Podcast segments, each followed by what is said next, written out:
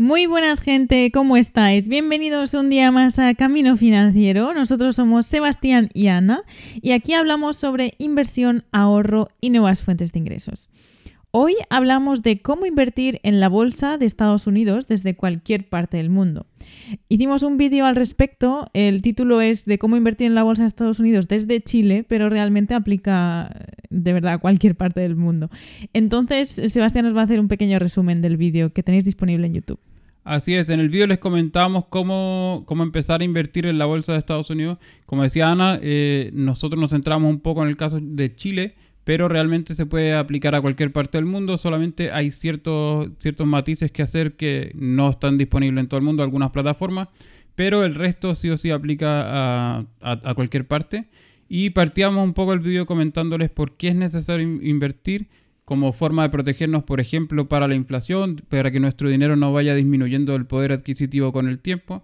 Como ya sabrán, hay, eh, con el tiempo la inflación va a hacer que cada vez podamos comprar menos cosas con la misma cantidad de dinero. Y luego también un poco de las razones de que no se necesita mucho dinero, realmente hay instrumentos que son bastante baratos y podemos empezar a invertir con muy poco dinero.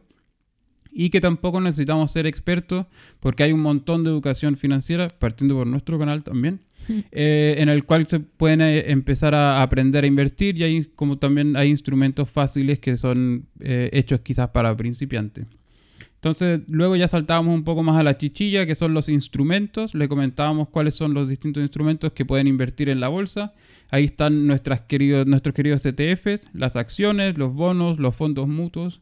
Y luego les comentábamos tres plataformas, que aquí sí es que es donde está el matiz, que aplica, hay una plataforma que aplica solo al caso chileno, que es Renta 4, que es este broker español que opera en Chile y en España.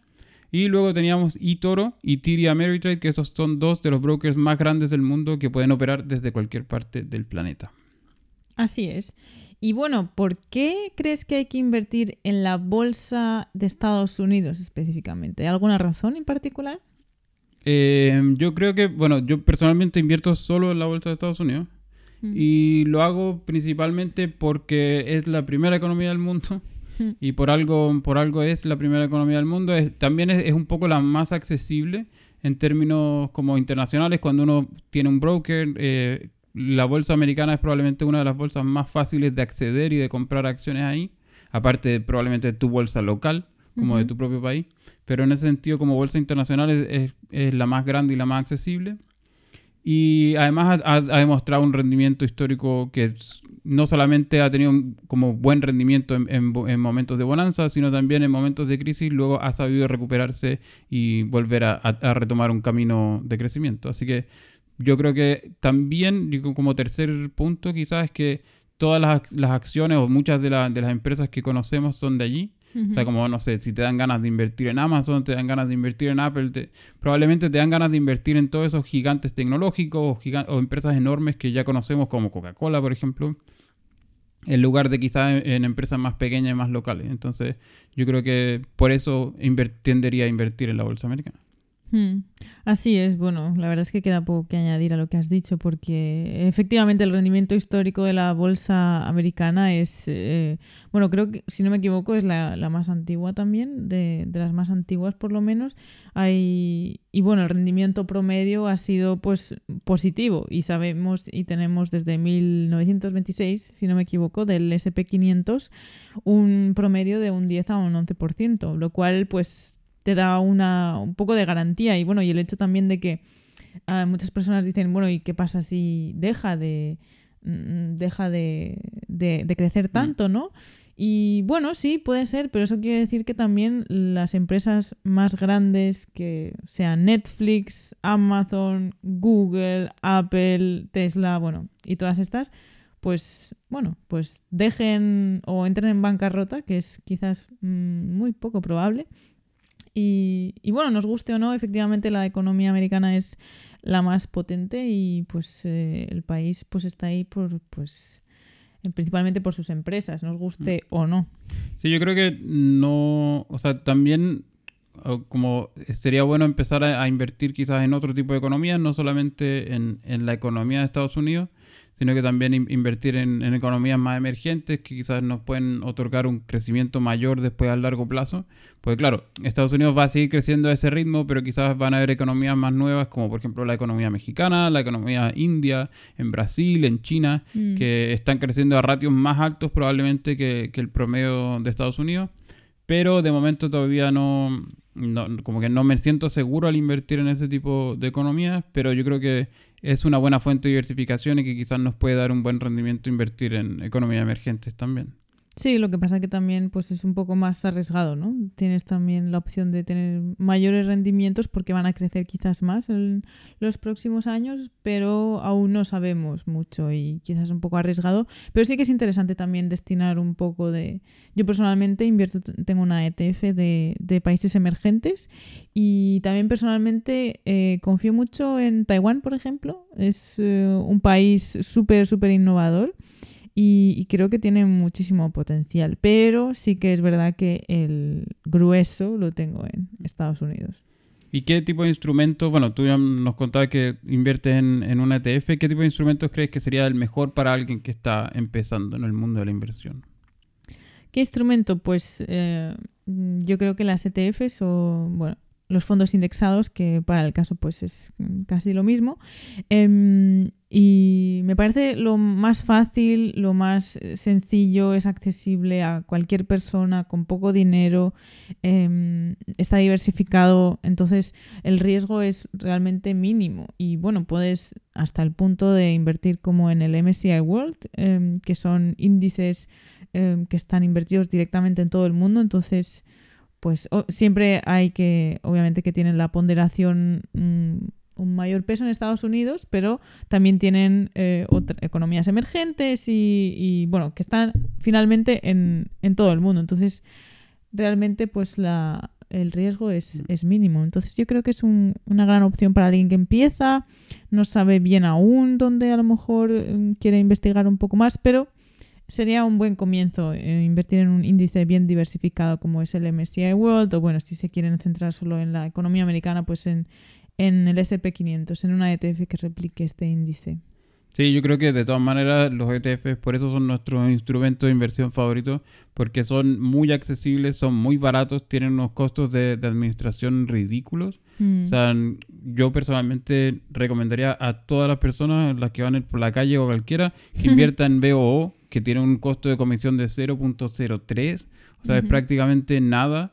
Y, ya automáticamente por comprar una participación, una acción en STF, ya vamos a estar expuestos a las 500 empresas más grandes de Estados Unidos y a través, o sea, con un precio muy, muy, muy bajo. Hmm. Entonces, de todas maneras, yo recomendaría los ETF y ya luego, como si es que quisiésemos pasar a, al, al, segundo paso, ya empezar a fijarnos en acciones individuales, pero claro, eso ya conlleva un estudio distinto, hay que, hay que analizar como más en detalle las empresas.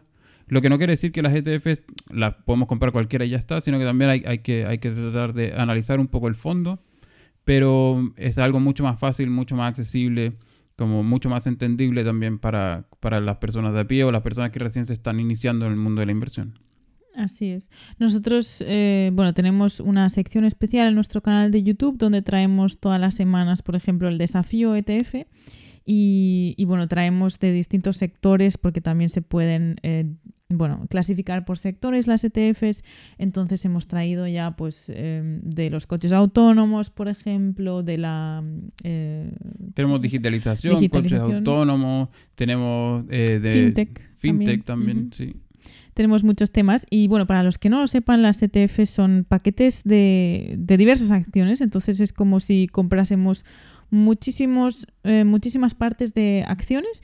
Y bueno, lo bueno es que como ha dicho Sebastián, pues los costes son muy bajos porque no hay nadie ningún gestor que esté comprando y vendiendo acciones como pasa con los fondos manejados activamente. Y por eso las ETFs se denominan pues eh, gestión pasiva porque nadie está comprando ni vendiendo. Y por eso pues eh, también por, por los rendimientos históricos y que realmente hay muchísimos estudios que han eh, probado que la inversión pasiva, que sigue los índices del mercado, simplemente ir a favor del mercado, simplemente replicar lo que las empresas hacen, es más favorable y acaban ganando más rentabilidad que las que no lo hacen, o que las que lo hacen de forma activa. Pero bueno, entonces ya tenemos claro el instrumento y ¿cuál crees que es el mejor broker para empezar a invertir el, intermediario, la plataforma? Eh, bueno, también haciendo un, poco de... para que la gente entienda un poco cuál es el, trabajo del broker. El broker es simplemente este intermediario o la plataforma en la cual nosotros vamos a hacer nuestras transacciones, donde vamos a comprar o vender ETF, acciones, etcétera. Y ellos son un poco nuestros representantes en, el, en la bolsa. Entonces ellos van a hacer este, estos movimientos y es donde ahí va, a estar también eh, almacenado nuestro dinero de alguna manera. ¿Y cuál es el mejor broker? Yo creo que es, una pregunta un poco relativa igual porque eh, va a depender también de la disponibilidad que tenga en, en, mi país porque no todos los brokers están disponibles en todos los países. Yo creo que sin duda el mejor broker es simplemente el que te ofrezca las menores comisiones y que tenga todos los instrumentos financieros que, que yo podría querer tanto ahora como en un futuro. Y que sobre todo, sobre todo, sobre todo, eh, que sea un broker seguro y confiable. Porque tienen que pensar que ahí vamos a tener eh, mucho dinero, ojalá, mucho dinero metido, entonces tiene que ser una plataforma confiable y no, no, podemos empezar a invertir con cualquier plataforma que nosotros pillemos por ahí por internet sin, sin hacer ningún análisis, sino que es importante fijarse en esos tres factores, que sea confiable, que tenga los instrumentos y que cobre bajas comisiones para elegir el broker correcto y que obviamente esté disponible en nuestro país. Y en un poco de los que nosotros les hemos traído en el canal, teníamos de Giro, que nos parece un buen broker, pero eso está solo disponible en, aquí en Europa, en España en particular. Eh, luego teníamos Itoro, que también nos, a mí particularmente, particularmente me parece un buen broker, que tiene hartos instrumentos, er, está, está avalado por distintos estados, entonces también es seguro. Eh, eso sí, el cambio de moneda es un poco desfavorable. Y luego teníamos TD Ameritrade, que yo creo que es uno de los brokers que pasa desapercibido, porque la gente tiende a creer que TD Ameritrade es un broker que solamente se puede operar desde Estados Unidos. Pero TD Ameritrade se puede crear una cuenta desde cualquier parte del mundo. Y es un broker como, el, como del estilo Robinhood, que es libre de comisiones. Así que quizás esa podría ser una súper buena alternativa para alguien que se esté iniciando. Muy bien, pues ahí lo tenéis. Em, este ha sido un pequeño resumen de cómo invertir en la bolsa americana, eh, bueno, de Estados Unidos, desde cualquier parte del mundo. Pero em, os animamos a que os paséis por nuestro canal porque allí tenemos vídeos más detallados, también tutorial, por ejemplo, sobre la plataforma Itoro. Y bueno, y hasta aquí el episodio de hoy, chicas y chicos. Si os ha gustado, os animamos, como hemos dicho, a que os paséis por nuestro canal de YouTube, donde hacemos vídeos de educación financiera tres veces por semana. Y bueno, nosotros nos vemos en el próximo próximo episodio. Hasta pronto. Chao. Chao.